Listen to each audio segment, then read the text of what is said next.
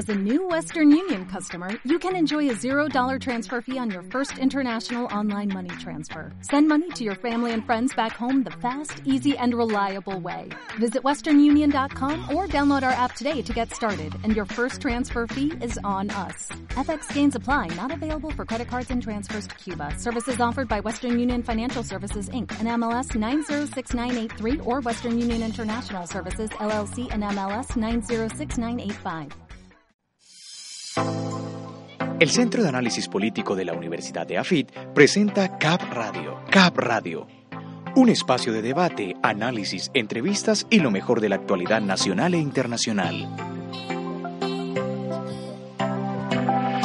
Hola, hola amigos, 3 de la tarde, 4 minutos. Usted está en CAP Radio a través de acústica en la emisora web de la Universidad EAFIT. Cap Radio con Alejandra Pérez, Julián Mazo, Laura Pico, Rafael Mejía y José David Duque. Señores, estamos en la segunda temporada de Cap Radio. Muchos cambios, todos para bien. Estaremos al igual que el semestre pasado con ustedes llevándole lo mejor de la información, de las noticias, entrevistas y por supuesto invitados especiales. Vamos a comenzar saludando a las personas que hacen posible que este programa llegue a ustedes martes tras martes, porque ya tenemos horario definido. Será martes de 3 a 4 de la tarde para que se vayan programando, como siempre, a través de acústica en la emisora de la Universidad de Dafit. Doña Laura Pico, ¿cómo está? ¿Cómo va? Hola José y compañeros de la, eh, de la mesa principal y, Alejandra y a todos los, toda la audiencia presente hoy. Bueno, doña Laura, ¿y qué noticia quiere destacar usted para el día de hoy? Claro que sí, José y compañeros. Imagínense eh, que varios grupos de motociclistas se movilizaron y recaudaron fondos eh, para señalar y mostrarle a la alcaldía de Medellín que hay diversos huecos en la avenida 80, eh, de los cuales varios son peligrosos y mortales para la vida de cada uno. Estuvimos viendo ayer en los diferentes medios de comunicación que los ciclistas salieron y con diferentes pinturas lo que pretenden es visibilizar estos problemas para que las autoridades tomen los correctivos porque realmente son muchos los problemas que se vienen presentando. Don Rafael Mejía, ¿y usted de qué lanzamiento nos va a hablar el día de hoy? Claro que sí, buenas tardes a toda la audiencia que nos escucha por Cap Radio. Es un honor estar compartiendo con ustedes Bienvenidos entonces a esta segunda temporada, nos sentimos muy felices de que todos nos estén acompañando y les voy a hablar del nuevo, del nuevo lanzamiento que tiene iPhone, un iPhone nuevo que viene, supuestamente es el 8, lo han denominado iPhone X totalmente de vidrio por ambos lados. Ha sido un icono en estos momentos eh, para la compañía. Ya lleva 10 años esta compañía, entonces quieren lanzar esta inédita edición para que todos nosotros estemos pendientes de lo que va a pasar con el iPhone. Y leí por ahí, Rafa, que la mayor novedad que trae es que no tiene ese famoso botoncito, la bolita. No tiene el famoso el, inicio. Ya la vamos a cambiar, entonces, para que todos compremos aquí para que se vaya desanimando, tiene un precio de mil dólares en Estados Unidos, así que imagínense, en Colombia. En cuánto puede llegar a Colombia y tras la nueva reforma tributaria, donde se dice que celulares que tengan un costo superior a los 700 mil pesos pagan un IVA bastante alto. Don Julián Mazo, ¿cuál es su hecho político de esta semana? Eh, José, muy buenas tardes a todos, Aleja en la consola y a la audiencia. Mi primero un requiem por el nuestro querido sinónimo de controversias que nos formó mucho y ya desapareció Falleció. sí, falleció, pero eh, en muerte natural. Sí, muerte, natural. Eh, mi hecho es que se mueven las fichas de cara a la contienda electoral del otro año. Marta Lucía, candidata al Partido Conservador en el 2014, decidió ir por firmas para el 2018.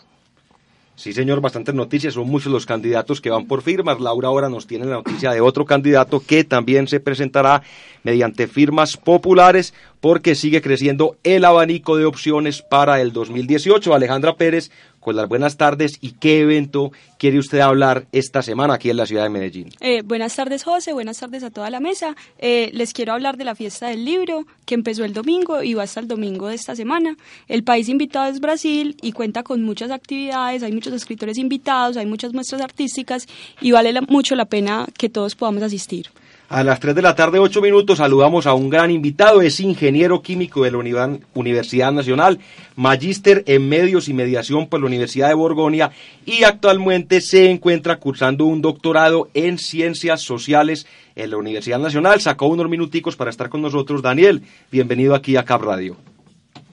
José, muchas gracias. Buenas tardes eh, a los compañeros y compañeras de la mesa. Eh, gracias por la invitación eh, y un saludo afectuoso a la audiencia. Y hoy tenemos un tema muy interesante porque la semana pasada finalizó específicamente el domingo la visita del Papa Francisco aquí a nuestro país. Es la tercera vez que un sumo pontífice visita Colombia.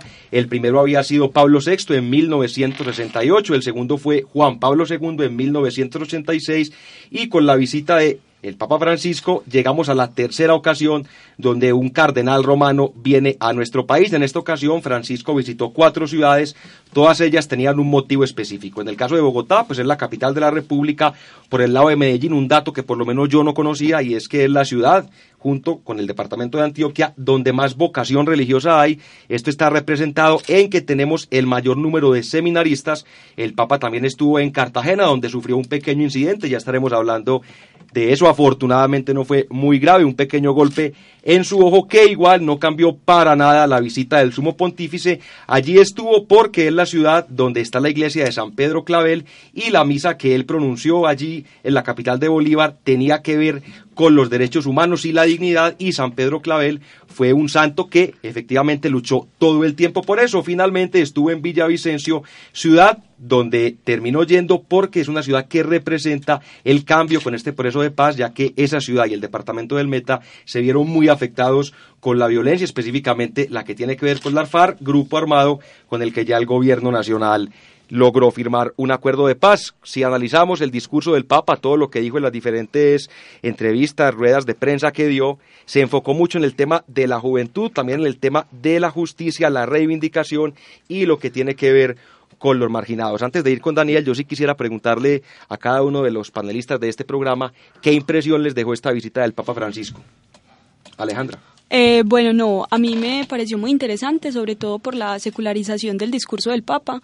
Me parece que más que hablarle a los feligreses de la Iglesia Católica, trató de secularizar el discurso y en ese sentido hablarle a todas las personas, no solo a los que no somos creyentes. Y eso es algo que abono mucho, específicamente en momentos en los que necesitamos discursos más abiertos y más tolerantes. Julián, ¿usted cómo vio esta visita? Mm, yo, sin ser creyente, me parece una visita muy grata, que dejó un mensaje muy grato en cuanto a adhiero a lo que acaba de decir mi compañera Alejandra y creo que fue una, un mensaje muy testimonial, no tanto desde lo litúrgico y lo institucional de la iglesia como tal, aunque sí, pues habló con muchos representantes de la iglesia en algún momento, acudió a, a despertar el respeto y a despertar la identificación que tiene respecto a la iglesia católica. Creo que fue más testimonial y fue más, como dice Aleja, un, Alejandra, un mensaje más humano de, cara al momento histórico que vivimos en el país. Bueno, Laura, ¿usted estuvo en algún evento del padre, del papa, o simplemente se dedicó a ver por televisión los diferentes acontecimientos con su visita? José, realmente eh, me acerqué a todas las actividades del papa a través de medios televisivos y radiales porque cuando me acerco físicamente a estos eventos tan grandes, casualmente me desmayo, entonces por lo tanto no voy a ellos. Sin embargo, el mensaje que me dejó el Papa es, aparte de lo pastoral, a pesar de que no soy creyente en cierta medida, eh, creo que él deja un mensaje bastante político para toda la sociedad en general. Don Rafael Mejía.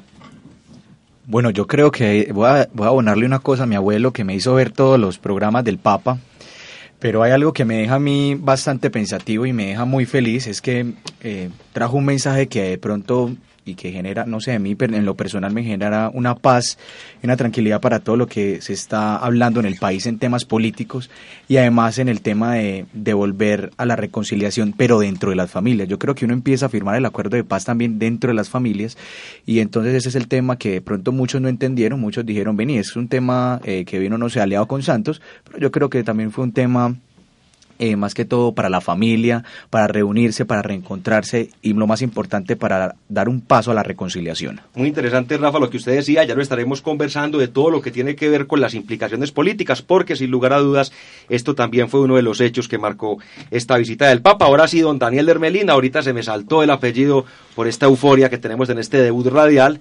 Una primera impresión, ¿qué le dejó esta visita del padre aquí a la ciudad de Medellín? Ah, pero me pusiste el apellido y me pusiste el don también. Me, pues, de origen noble. No, en, en absoluto. Eh, hombre, eh, impresiones muchas. Eh, honestamente, eh, pues yo ya no tengo vivos mis abuelos, pues incluso ya mi, mi padre falleció, pero pero sí con mi madre estuve comentando bastante, pues yo hace rato no vivo con ella, pero converso bastante con, con mi madre y estuvimos hablando de, de, este impacto, siendo ella agnóstica y yo pues entre, siempre me he movido entre el ateísmo y el agnosticismo y me, y me enganchó bastante eh, esto que sucedió con el Papa. Yo realmente estuve enganchado con mucha gente. Eh, si, si fuera, si poner, lo ponemos en términos de lo que le dijo el abuelo a, o lo que hizo el abuelo con Rafael, pues eh, que te puso a ver todos los programas del Papa, pues yo creo que todos los programas que te puso entonces 18 horas al tanto más o menos, porque ah, eso ese fue el cubrimiento que hicieron eh, en promedio las emisoras los eh, y las principales cadenas de televisión. Eso fue un cubrimiento de de mucho, de, de largo aliento y, y al parecer al, eh, al, ver que la gente se iba cada vez enganchando más, pues más, más entonces espacio habrían en la, en la agenda de los medios, se desplazaba incluso la agenda de los noticieros, los noticieros arrancaban en otro momento o los titulares arrancaban ahí como sobre la marcha para poder, los titulares incluso eran como otros temas, por decir algo, pues lo que, lo que está sucediendo eh, con los huracanes en el Caribe, pues y especialmente eh, con la llegada de del, huracán a la, a la, península de la Florida, eh, pues hombre, este es un, un, asunto que definitivamente movió, movió la opinión pública y movió al país entero y, y además eh, eh, con un personaje de, un carisma eh, bastante, bastante fuerte, es un, es un papa eh, particularmente carismático en contraste con el papa anterior, con Ratzinger, eh, un papa muy similar a, a, mi modo de ver en carisma a a Juan Pablo II, pero con eh, dos visiones del mundo y dos posturas políticas eh, muy, muy distintas, por lo menos en, en, lo que se, en lo que se deja ver. Obviamente uno no puede, uno, pues lo digo con todo respeto, pero uno no puede dejar de pensar que, que el Papa que esté en su momento al frente de la, de la Iglesia Católica sea un, un líder político, porque lo es, también es un líder político, no es solo un líder religioso, un líder social, es un líder político. Usted tocaba, Daniel, un tema muy interesante, tiene que ver con el cubrimiento que dieron los medios de comunicación. Más allá de esta espectacularidad que pudimos observar, como usted lo dice, más de 18 horas de transmisiones, ¿le parece que fue excesiva o realmente el acontecimiento sí valía la pena para que se cambiara la agenda en absolutamente todo lo que tiene que ver con estos medios informativos? Es que es muy difícil decir que es excesivo o no. Pues este es un país en el que hay un porcentaje de católicos. En algún momento dijeron que sigue siendo el país con, eh, proporcionalmente con mayor eh, número de católicos en el, en el mundo, pues es, es normal que, que, la gente se enganche eh, eh, con estos temas eh, y, y, pues no hacer, pues hacer caso omiso a lo que estaba sucediendo, la movilización en las calles, lo que eso generaba, pues yo no, no me imaginé que en un momento iba, pues en mi caso particular, como lo digo, me, siempre me he movido, no me he podido ubicar bien entre en muchas cosas, pero en particular en, entre, pues en, en mi postura religiosa, pero claramente estoy entre agnosticidad agnosticismo y el, y el ateísmo. Sobre todo cuando veo ciertos fundamentalismos religiosos, ahí digamos que yo asumo una postura atea, pero no me imaginé, no me imaginé que iba a terminar eh, corriendo hacia un puente, en ese caso el puente de la 30, que es el que me quedaba más cerca eh, a, a, mi casa, y, y, pues a tratar de ver al, al Papa pasar y, y, y pues me, me, informé como que con, con mi mujer nos informamos ahí mal del momento en el que iba a pasar y llegamos cinco minutos tarde, pues nos dio como un desasosiego, una cosa como de tristeza, pues y no, no nos imaginamos porque ella tiene posturas, pues digamos, eh, similares en cuanto a lo religioso eh, que las mías. Y pues ahí estábamos enganchados porque realmente había una, un asunto digamos, de, de, empatía con el Papa muy fuerte.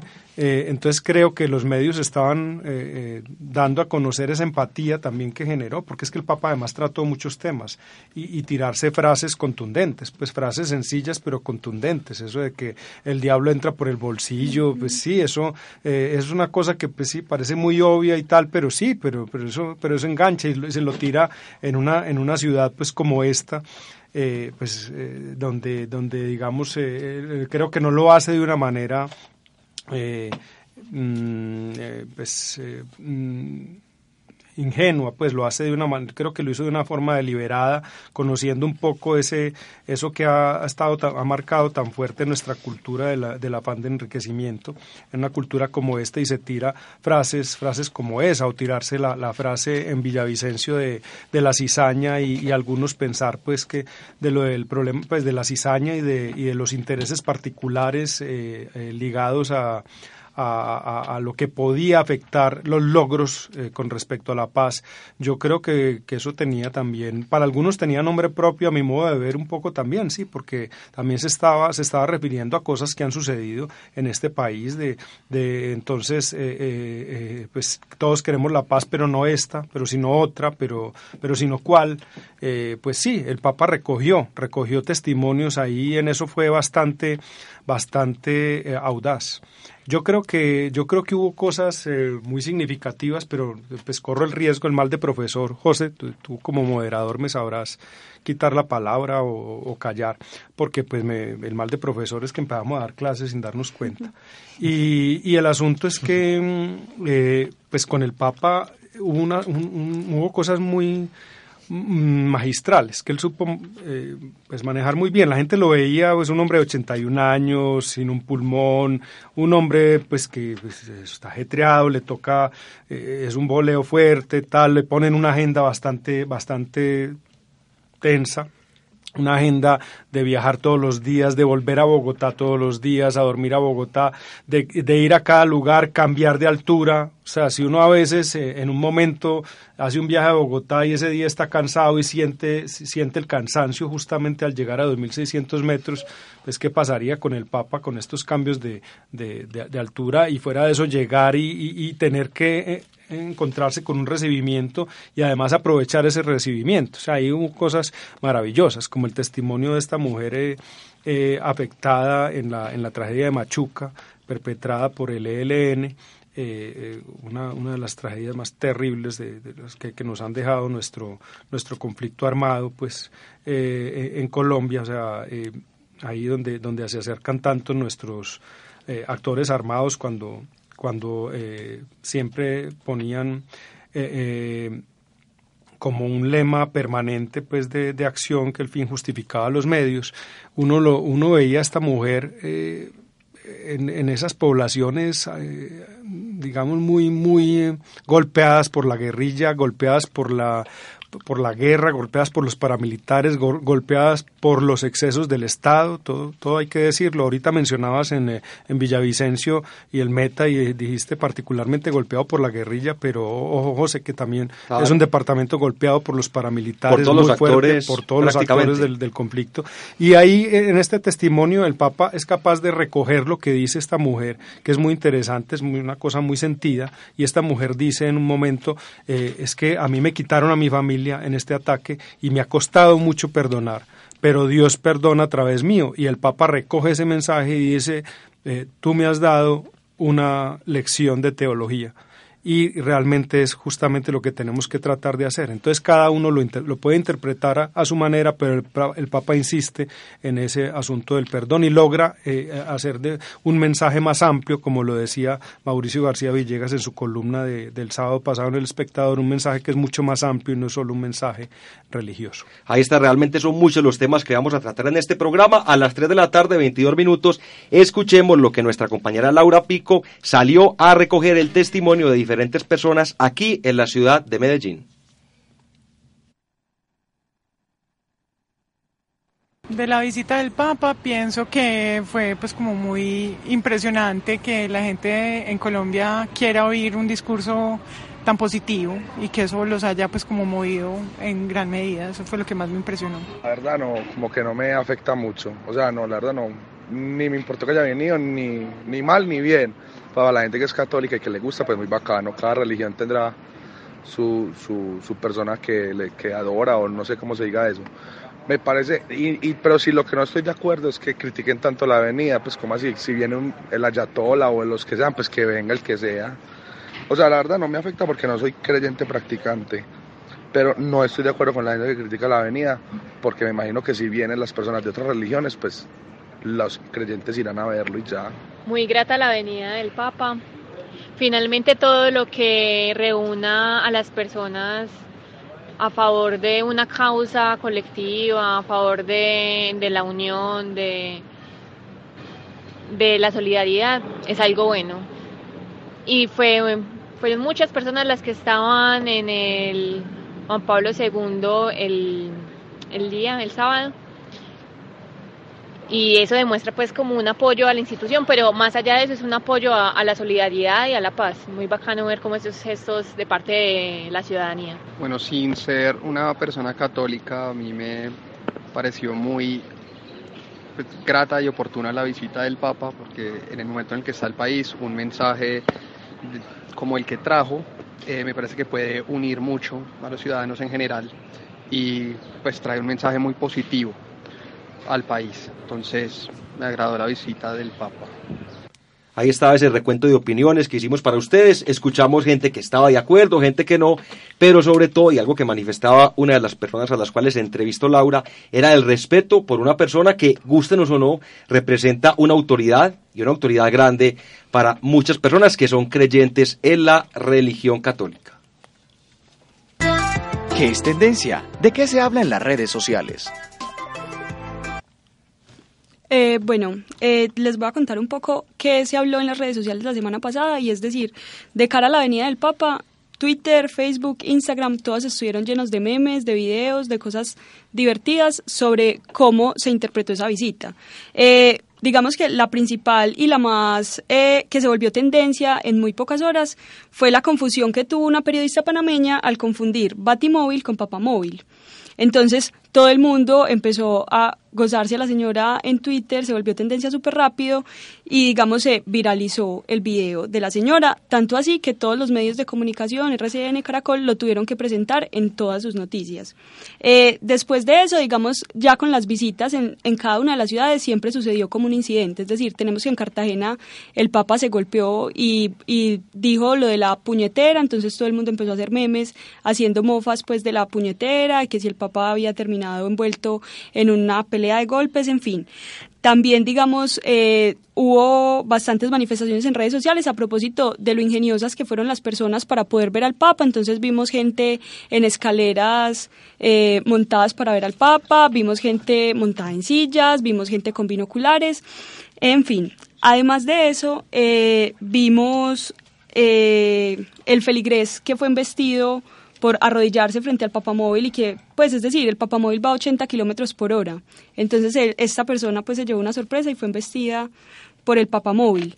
Y digamos otra tendencia que fue muy interesante en redes sociales la semana pasada y es que en Estados Unidos las personas eh, empezaron a dispararle al huracán y digamos hubo una gran movida noticiosa alrededor de prevenir a las personas de dispararle al huracán porque obviamente un disparo no iba a frenar un evento meteorológico. No, y de pronto ese disparo, esa bala la coge el huracán sí, sí, y la claro, y la devolvía, claro. Es decir, esa fue otra de las advertencias que podía tener un efecto precisamente contrario. Bueno, eh, Daniel, usted ahora mencionaba algo muy importante, tiene que ver con esa frase del Papa de que el diablo entra por el bolsillo. Y si uno hace una analogía, o por lo menos como el Papa intenta desligarse de esa concepción, vimos algo muy extraño, por lo menos a mí me causó mucho impacto, impacto positivo, y es la forma como se movilizó el sumo pontífice en todos sus recorridos por el país. Estábamos acostumbrados a camionetas blindadas, Mercedes, BM, no, vimos al Papa en carros comerciales, carros pequeños que no superan un valor comercial de los 30 o 35 millones de pesos. El Papa se, se iba adelante, que también manda un mensaje no como anteriormente que iba el chofer adelante y la persona entre comillas importante atrás y con la ventanilla abierta y todo el tiempo saludando. Realmente, ¿cómo interpreta usted ese cambio en la Iglesia Católica? Pues yo creo que es un cambio significativo de, la Iglesia pensando eh, en, algo que ha pasado eh, en los últimos en los últimos tiempos con el, con el Vaticano, un cierto distanciamiento, un temor a perder feligreses, una, una crítica a la opulencia de, la Iglesia Católica, una crítica muy marcada que, que se veía muchas veces los papas pues que salían adornados con, con eh, joyas, con anillos costosísimos. Famoso anillo del pescador que este papa tampoco usa. Exactamente, entonces, eh, y, el, y, lo que dices, los carros blindados, este papa se ha mostrado todo el tiempo como una persona, él quiere mostrarse como una persona del común. Todo el tiempo el mensaje de él al final de, de cada reunión era recen por mí, pero no era un recen por mí um, eh, egocéntrico, pues era un recen, o, o, si era un egocentrismo era muy bien disimulado porque él decía recen por mí porque yo soy una persona vulnerable como cualquier persona. O sea, yo soy un ser humano, yo soy una persona débil que tiene, que tiene debilidades. Recordemos, José, que... Ah, no, dale, Daniel. Perdón, no, entonces eh, eh, ahí, hay un cambio, ahí hay un cambio, digamos, de, de, de, discurso en el Vaticano muy fuerte, porque hay una preocupación muy marcada. Y este Papa es un Papa que le está eh, haciendo una crítica al consumismo, que es una crítica consistente, permanente, que es una crítica que no hacían de forma abierta los papas anteriores. Es claro que hubo cercanías entre, por ejemplo, el Papa Juan Pablo II y el gobierno de Ronald Reagan y Margaret Thatcher en, en, su, eh, en su momento para hacerle contrapeso a la cortina de hierro. O sea, el Papa incluso se le considera como uno de los grandes enemigos y como uno de los, eh, de los que está eh, eh, de los gestores, pues, o de los que eh, a, ayudó a, que la cortina de hierro se debilitara. O sea, eh, ahí, hay un, ahí hay un cambio radical y este Papa viene con un mensaje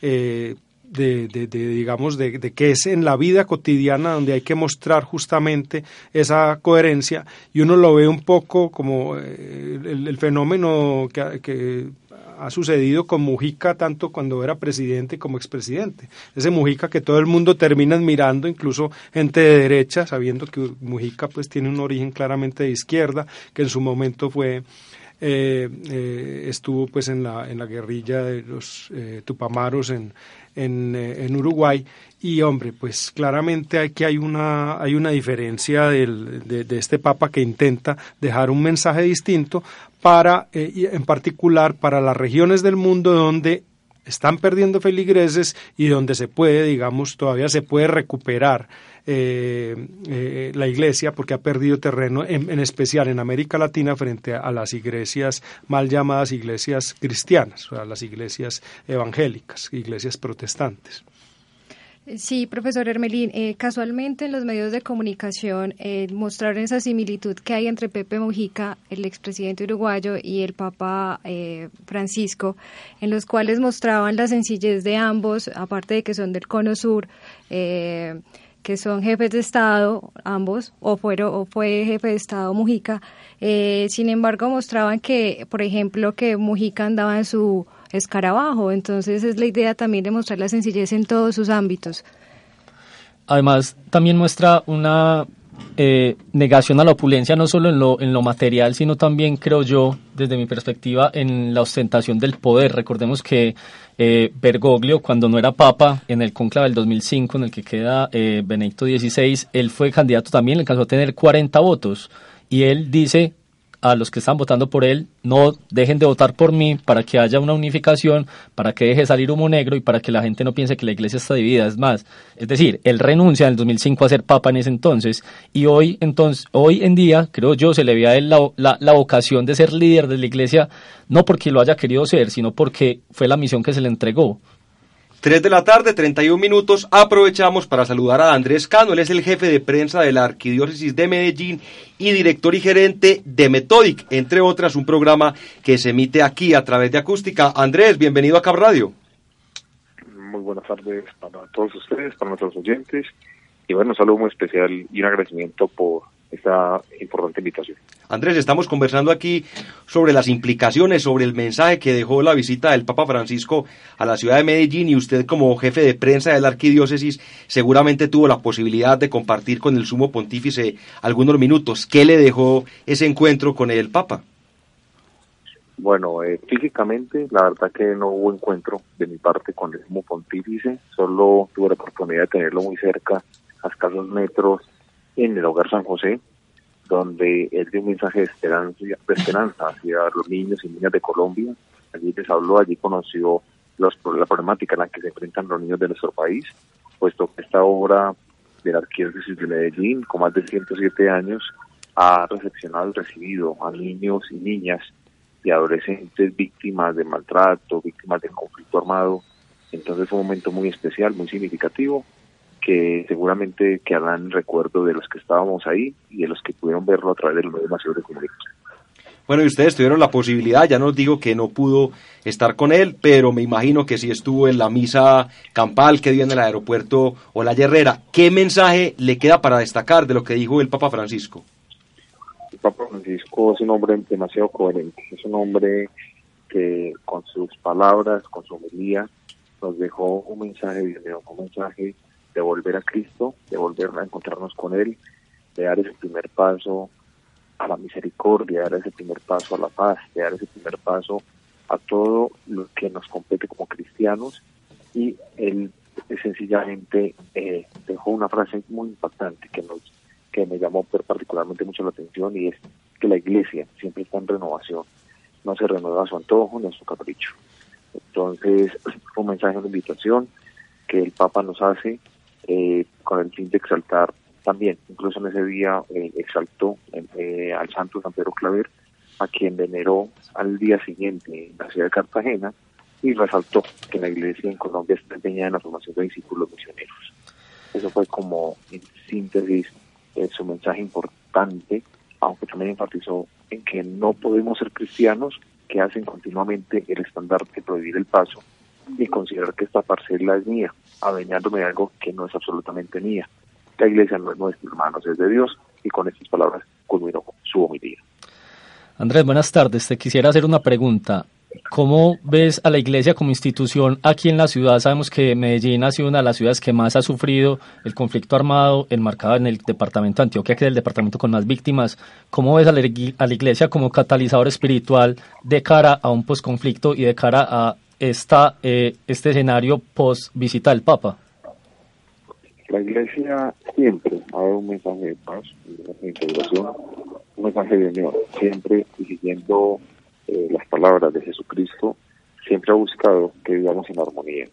La iglesia de Medellín específicamente viene haciendo un trabajo muy especial desde diferentes programas, planes y proyectos que lideran la ciudad de Medellín y la arquidiócesis de Medellín, en siete municipios del Valle de Aburrá, donde está presente, y ese es el trabajo articulado con los niños, con las niñas, con los jóvenes, con los adultos mayores, con las personas con discapacidad, incluso con las mismas personas eh, privadas de la libertad, haciendo siempre un trabajo de construcción de ciudadanía, un, trabajo de integración y volver a Cristo como ese Salvador que es. Pues Andrés Cano, jefe de prensa de la Arquidiócesis de Medellín, muchas gracias por habernos acompañado aquí en Cap Radio. A ustedes muchísimas gracias por la invitación y esperamos tener que tengamos un encuentro en la próxima oportunidad. Feliz tarde para ustedes.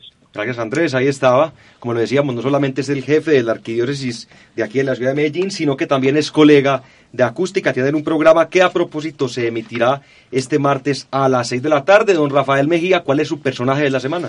Claro que sí, aparte de hablar de la de este personaje grande que ha sido el Papa Francisco, uno de sus, eh, por así decirlo, la sombra, el que lo guarda siempre. Entonces vamos con el personaje de la semana que es Domenico Gianni, un hombre bastante eh, enfocado por la prensa colombiana en ese momento durante toda esta gira del Papa. Es un hombre de 46 años, es el jefe de seguridad del Vaticano, se encarga entonces de la seguridad y de proteger al Papa, además de entregar, los, de, recibir esos detalles que algunos de los feligreses, algunos de los allegados le dan. Este hombre ha tenido, antes de, pues, de, de ser este guardaespaldas del, del Papa Francisco, fue entonces uno de los jefes de seguridad y de finanzas y los miembros de servicio secreto de Italia. Su nombramiento en ese momento provocó una gran alerta porque muchos querían ese puesto, pero este hombre se ha caracterizado por su forma excelente de trabajar en las prácticas perfectas de coordinación de seguridad,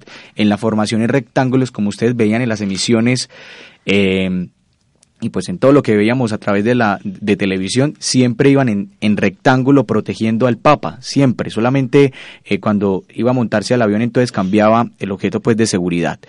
Este hombre entonces es el personaje de la semana en Cap Radio. Ahí estaba, para, para, ubicarlo, era el, hombre grande, barbado, sin pelo. Calvito. Que calvito él, que se ubicaba atrás del Papa siempre. Siempre, siempre, y con una sonrisa. Nunca se lo veía así como todos vemos a los guardaespaldas serios y fornidos, sino un hombre con un carisma y que le denominaron pues en todos los medios de comunicación como el Calvito, el Calvito guardaespaldas del Papa. Y un comentario con respecto a eso. Personalmente a mí me impresionó mucho ver estos, estos escoltas corriendo siempre detrás del Papa. Uno no les veía una gota de sudor y súmele que tenían un traje negro, zapato formal, además de armas debajo del saco. Realmente una labor impecable la de los organismos de seguridad que se encargaron de la visita del Papa Francisco a Colombia. Eh, Daniel, quisiera hacerte una pregunta.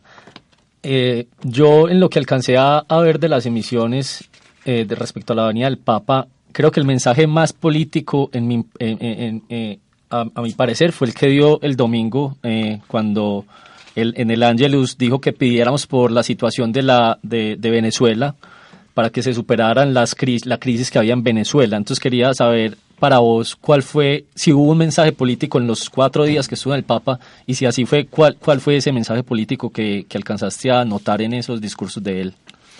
Pues eh, yo no yo no podría decirte Julián eh, un mensaje político. Yo creo que hubo muchos mensajes políticos. Que yo creo que, que estuvo plagado de mensajes políticos y el Papa tiene esa capacidad porque se ve que los discursos estaban preparados eh, para cada circunstancia, para cada visita.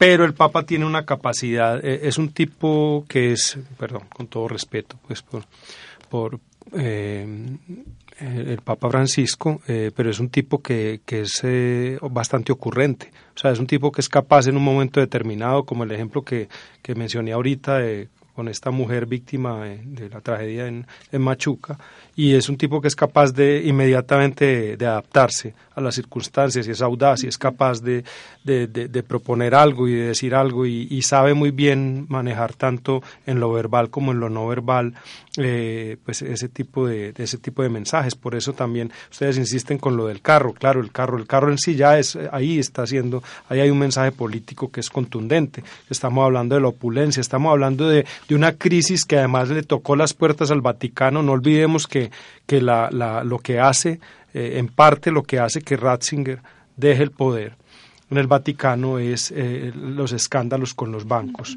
eh, ligados al Vaticano. Y no olvidemos que ahí hay una relación en un momento determinado entre el Banco Ambrosiano, dirían, pues estoy aquí retomando cosas, de análisis que hicieron en su momento cuando murió Juan Pablo II, teólogos españoles, publicados en el, en el diario El País de España, de cómo el, en su momento llega eh, a, volverse un problema el Banco Ambrosiano eh, por unos un desfalco que hubo en el Banco Ambrosiano y cómo el Opus Dei le da una mano al Banco Ambrosiano y ahí se despierta muchas suspicacias como la beatificación y, santificación en, tiempo récord de Monseñor eh, Jesús María Escriba de Balaguer. Entonces ahí hay unos debates, eh, eh, digamos, políticos que van desde, digamos, desde los comportamientos del Papa, desde su, desde su actuar, desde todo ese, simbolismo que él lo, lo maneja bastante bien. Eh, parece de entrada muy sencillo, pero, pero es más complejo. Y hubo mensajes, por, por supuesto, abiertamente políticos como el de, la crítica abiertamente a, a la situación en Venezuela, una crítica respetuosa pero contundente a lo que está sucediendo con los atropellos por parte del régimen eh, y cada vez más régimen instaurado por Nicolás Maduro y la, herencia del, chavismo. Pero por supuesto también hubo un mensaje contundente de apoyo al proceso de paz en Colombia y de apoyo a que eh, sigamos adelante con lo que ha sucedido y que, y que no volvamos atrás después de haber padecido una guerra durante tantos años. El mensaje del Papa fue, en ese sentido, fue, yo creo que fue bastante claro y, y ahí pues eh, que algunos se molesten, que entonces, que si Santos, que si no, porque pues sí, hay gente que le encanta echarle la culpa a Santos de todo, como bueno, hay gente también que le encanta echarle la culpa a Uribe de todo y al final pues como que terminamos con, con dos personajes que, que copan la agenda, pues esa pelea copó la, agenda de este país eh, y, es difícil a veces eh, salirse de eso. Uno mismo vuelve al, al, al, Twitter de ellos a ver qué están diciendo, a ver si, si se están discutiendo, a ver si no, a ver qué dijo el uno del otro o qué. Pero yo creo que el Papa eso lo, manejó bastante bien y no podemos olvidar que el Papa los invitó a ellos dos en diciembre a que se reunieran y los llamó así, digamos, en, en poco tiempo, les dijo en diciembre, sí, les dijo como más o menos, sí, como venga, vamos a tratar pues de, de encontrar puntos en común y no, y no olvidemos que el expresidente Hoy, hoy, senador eh, Álvaro Uribe saca una carta justo en la semana en la que llega el Papa y dice, eh, eh, explica, sin que nadie le pida una explicación, explica por qué él no está a favor de lo que ha sucedido con este proceso de paz que a él pues particularmente pues no, no le gusta y con el que no se siente representado. Además, Daniel, de esto que usted mencionaba de las implicaciones políticas, el Papa también fue muy directo y fue muy enfático en enviar un mensaje a la juventud. Siempre habló a los jóvenes la posibilidad que ellos tenían, que fueran optimistas, que no se echaran para atrás, que solamente pensaran en buenas cosas. ¿Usted cómo entiende esto, este mensaje a la juventud? ¿Por qué específicamente a ellos? ¿Será también pensando en la pérdida de credibilidad que ha venido teniendo la Iglesia Católica y en poder formar en alguna manera algunos eh, personas que vayan a ser seguidores de esta religión ya en el futuro. Yo creo que es un mensaje mm, ecuménico, abierto, eh, desde, desde, un punto de vista, a, mi modo de ver tiene dos, dos caras ese mensaje, un mensaje como ecuménico, un mensaje eh, abierto para que los jóvenes realmente eh, tengan confianza, pues ya no me puedo incluir ahí, yo tengo 43 años, ya soy que adulto contemporáneo, será, adulto joven, ni tan joven ya en fin. Eh, pero, pero claramente uno ve que uno ve que sí hay un mensaje, pues como para toda la juventud de, de confianza, no se dejen robar la esperanza, los mensajes del, del Papa desde la primera noche. No, dejen, eh, no, no, se dejen llevar al miedo, no se dejen quitar la esperanza, no, no dejen de creer en ustedes, no dejen de soñar. Eh, ese mismo, los mismos mensajes, entre otras cosas, que en su momento eh, utilizó Mujica cuando vino, por ejemplo, aquí a Colombia, esta vez con lo, en, la, en la conferencia de Claxo, aquí en Medellín. O sea, uno, uno veía mensajes muy, muy cercanos. Ahora, también yo creo que había otra, otra cara en el mensaje y esa cara tiene que ver con la preocupación de la Iglesia de perder feligreses, en la, en, especialmente eh, en, en, un país como este donde ha habido una mayoría católica. Y es que fíjense que eh, la cosa es, es, muy diciente. Es la primera vez que hay un papa que no es europeo y, y el papa es latinoamericano. Hombre, no, no nombran pues a un papa, eh, pues no sé, digamos... Mm, que hable español y quechua pues y, y que sea pues eh, eh, eh, de la sierra peruana, no, nombran a un, a un blanco de Buenos Aires, de ancestros italianos, que habla muy bien italiano, ¿cierto? No, no tampoco, digamos, se van tan lejos de, de, la tradición, pero, pero es simbólico y dicen, bueno, aquí hay un papa latinoamericano que también les habla a ustedes, que también vive esas realidades y está en el subcontinente, subcontinente en muchos sentidos, ese subcontinente en el que tenemos la mayoría claramente católica y que todavía de alguna manera nos puede salvar. Sin lugar a dudas, eso seguramente también fue un factor importante en ese cónclave donde se eligió a Jorge, Jorge Mario Bergoglio, así es el apellido del en ese entonces cardenal de Buenos Aires, como nuevo cardenal de Roma. A las 3 de la tarde, 47 minutos, Laura Pico nos tiene la cifra de la semana. Claro, José. Eh, imagínense que tengo una cifra bastante particular y bastante alegre para las arcas del Estado colombiano. Y es que eh, los grandes de las, de las telecomunicaciones, como lo son Claro y Movistar, eh, pagaron hace poco 4.7 billones de pesos al Estado por un litigio de reversión de activos en el uso de redes y en el, en el uso de redes, eh, es decir, una devolución en el espectro electromagnético y por el uso de infraestructura de las telecomunicaciones. Eh, este dinero se destinará para asumir el pasivo pensional del antiguo Telecom, que son aproximadamente 16 mil personas que están en espera de, de su pago. Y lo más importante es que ya estas dos empresas efectivamente le pagaron a la República de Colombia esta plata. Don Julián Mazo, usted nos tiene un dato curioso. Dato curioso, José, para que usted y Rafa le cuenten a la niña a la que están tratando de conquistar, o Laura y Aleja, el taxista, Daniel en clase. el taxista. Eh, un taxista para empezar la conversación en el camino. Fíjese usted, José, que después de la Primera Guerra Mundial, eh, Australia le da a sus veteranos de guerra tierras en el oeste de este país, tierras muy productivas, pero un poco secas en 1932 ocurre algo que llama la guerra del emu. El emu es una, una ave gigante australiana, hagan de cuenta una avestruz un poquito más pequeña, llega a medir un metro y medio, pues un, pájaro de un metro y medio. Muy grande. Sí, sí, sigue, siendo muy grande. Y estos emus llegaron a ser 20.000 en estas tierras de estos veteranos. Entonces estos veteranos le piden ayuda al gobierno eh, australiano y el gobierno australiano lo remite al Ministerio de Defensa y el Ministerio de Defensa decide declararle la guerra a los emus. Imagínense ustedes, ojo, se mandaron dos ametralladoras con 10.000 balas. Somos hombres de letras, pero sabemos que si son 20.000 emus, ¿por qué mandas 10.000 balas? Pues tocaría matar dos emus por cada bala. De, de entrada ya el cálculo está mal. Ellos creyeron que iba a ser fácil. En los primeros 10 días se gastaron 2.500 balas, un cuarto de las balas que tenían y apenas mataron 200 emúes y eran 20.000. Así se fueron, se fueron yendo y perdieron la guerra. Desistieron. Les ganaron los emúes que llegaron a ser 50.000 y lo que decía hacer el gobierno australiano es no pudimos por medio de las armas, vamos a pagar recompensa por cada emu matado y los campesinos armados por el gobierno australiano en seis meses mataron 57.000 emúes. Esta es la historia de cómo australiana pierde Australia, pierde la guerra con un animal.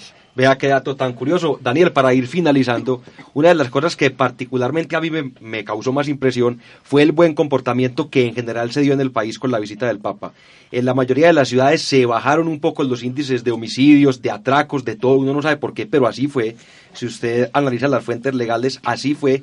Y, por ejemplo, la salida que se dio aquí de la misa campal, donde más de un millón trescientas mil personas asistieron, no hubo riñas, no hubo problemas.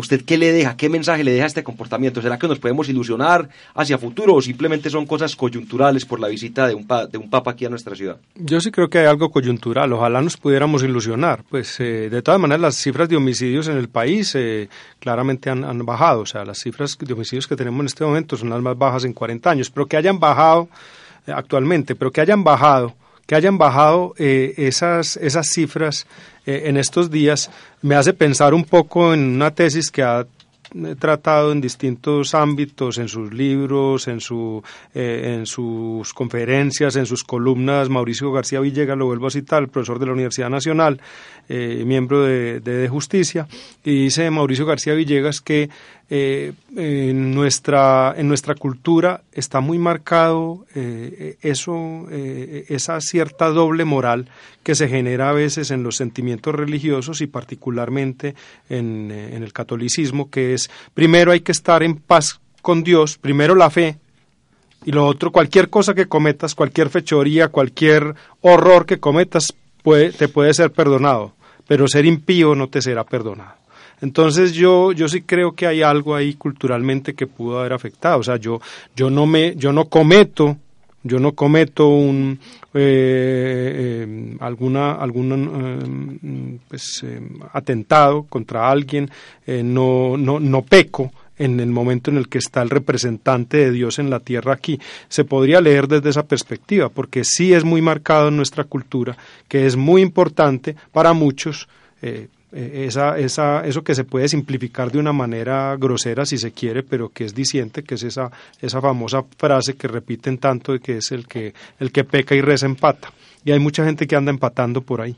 Anda robando y, y, después roba y, y, se, pero está en paz con Dios, ¿cierto? Y, no, insisto, o sea, para muchas veces en, en lo que nos ha calado en la religión, desafortunadamente, y que no es lo que defiende este Papa, es pues si se cometen atropellos no importa, pero eso sí, no dejes de ser fiel nunca.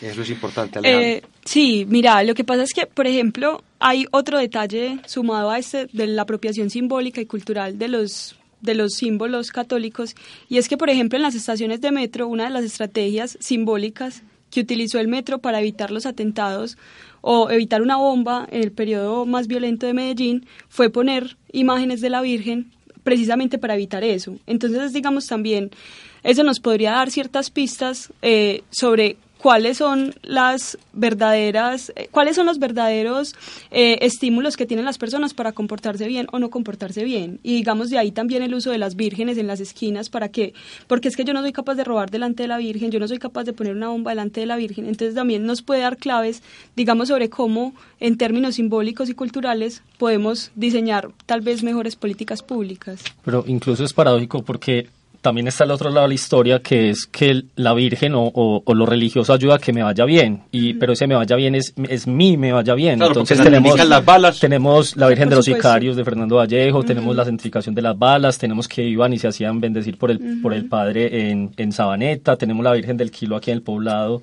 que es la historia que siempre eh, cuenta nuestro decano Jorge Giraldo. Entonces el, es el me vaya bien del, del sicario o del, o del criminal para él el me vaya bien es que yo cumpla mi labor, que también llega a ser paradójico con lo que acaba de decir Alejandra y, y, Daniel. Profe, ¿cuál sería el paso que sigue para nuestro país? ¿Qué le espera entonces a Colombia después de esa venida del Papa?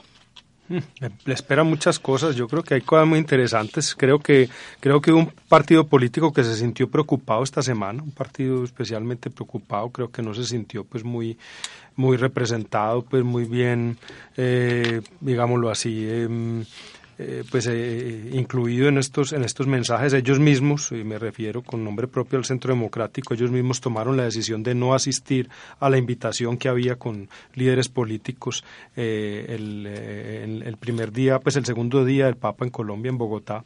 Además pues no sé si por azar o qué, pero se fueron a, a, recibirlo en la, en la calle 26, si mal no recuerdo, y en el momento en el que pasa el Papa no, no, logra verlos, no logra verlos.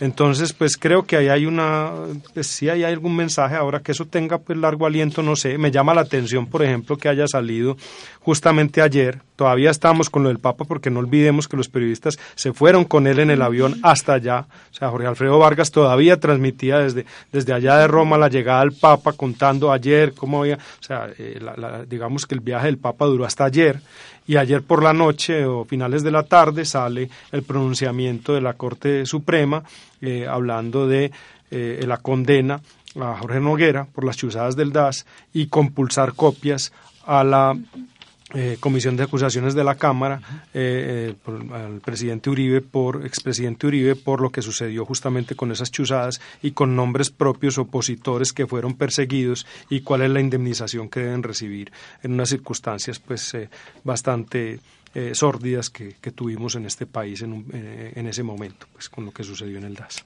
3 de la tarde, 55 minutos, se nos va acabando el tiempo y hagamos un recorrido con un dato de cierre para que nuestros oyentes se vayan bien informados a lo que tengan que hacer. ¿Cuál es su dato de cierre, Alejandra Pérez?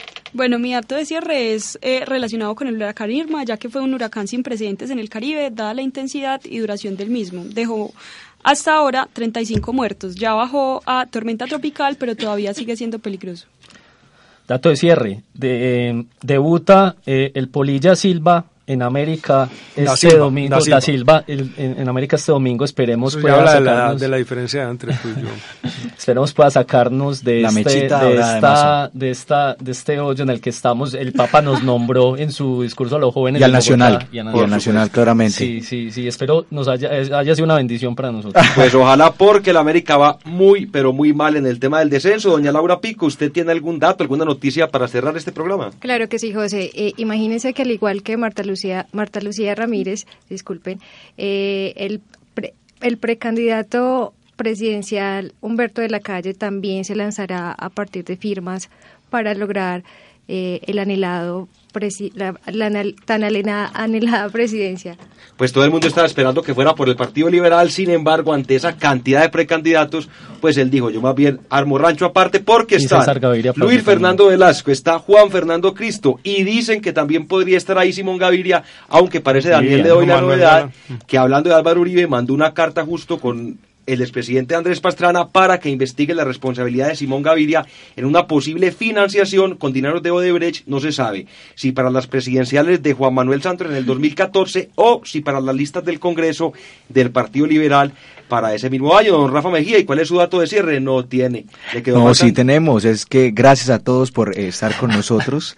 La verdad, nos alegra que que hayan escuchado esta emisión por Cap Radio. Y queremos agradecer a Daniel y por supuesto pedirle su dato de cierre. Eh, no, pues yo, eh, dato de cierre, pues primero una cosa eh, que me llama la atención que es lo de la preocupación por la financiación de la campaña de Santos. No sé si, si también escribieron la financiación de la campaña de Oscar Iván Zuluaga pues no sé, habría que preguntar pues si está también en esos intereses, en esa, en esa carta que se envió. Lo, pero dato de cierre es eh, retomando lo que mencionaba eh, hace un momento Laura, eh, con lo de con lo de Humberto de la Calle de lanzarse por firmas y Humberto de la Calle eh, está invitando de una manera más más abierta parece en su Twitter a una alianza con Sergio Fajardo y Claudia López como en la posibilidad de llegar unidos antes de la primera vuelta ya tener algunos acuerdos. A Rafa se lo quedó algo pendiente de pronto para decir. Había entendido que de pronto tenía un datico. Señores, nosotros nos despedimos. Queremos agradecerles a todos por su sintonía y reiterarles la invitación para dentro de ocho días en esto que es Cap Radio a través de acústica, emisora web de la Universidad EAFIT. El Centro de Análisis Político de la Universidad de AFIT presenta CAP Radio. CAP Radio.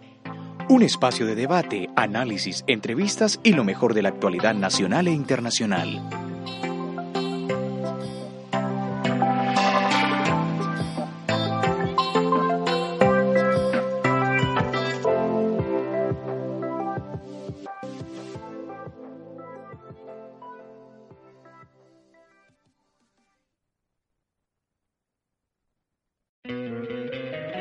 Encantaría tener 100 dólares extra en tu bolsillo? Haz que un experto bilingüe de TurboTax declare tus impuestos para el 31 de marzo y obtén 100 dólares de vuelta al instante. Porque no importa cuáles hayan sido tus logros del año pasado, TurboTax hace que cuenten. Obtén 100 dólares de vuelta y tus impuestos con 100% de precisión. Solo con Intuit TurboTax. Debes declarar para el 31 de marzo. Crédito solo aplicable al costo de la presentación federal con TurboTax Full Service. Oferta sujeta a cambios o cancelación en cualquier momento.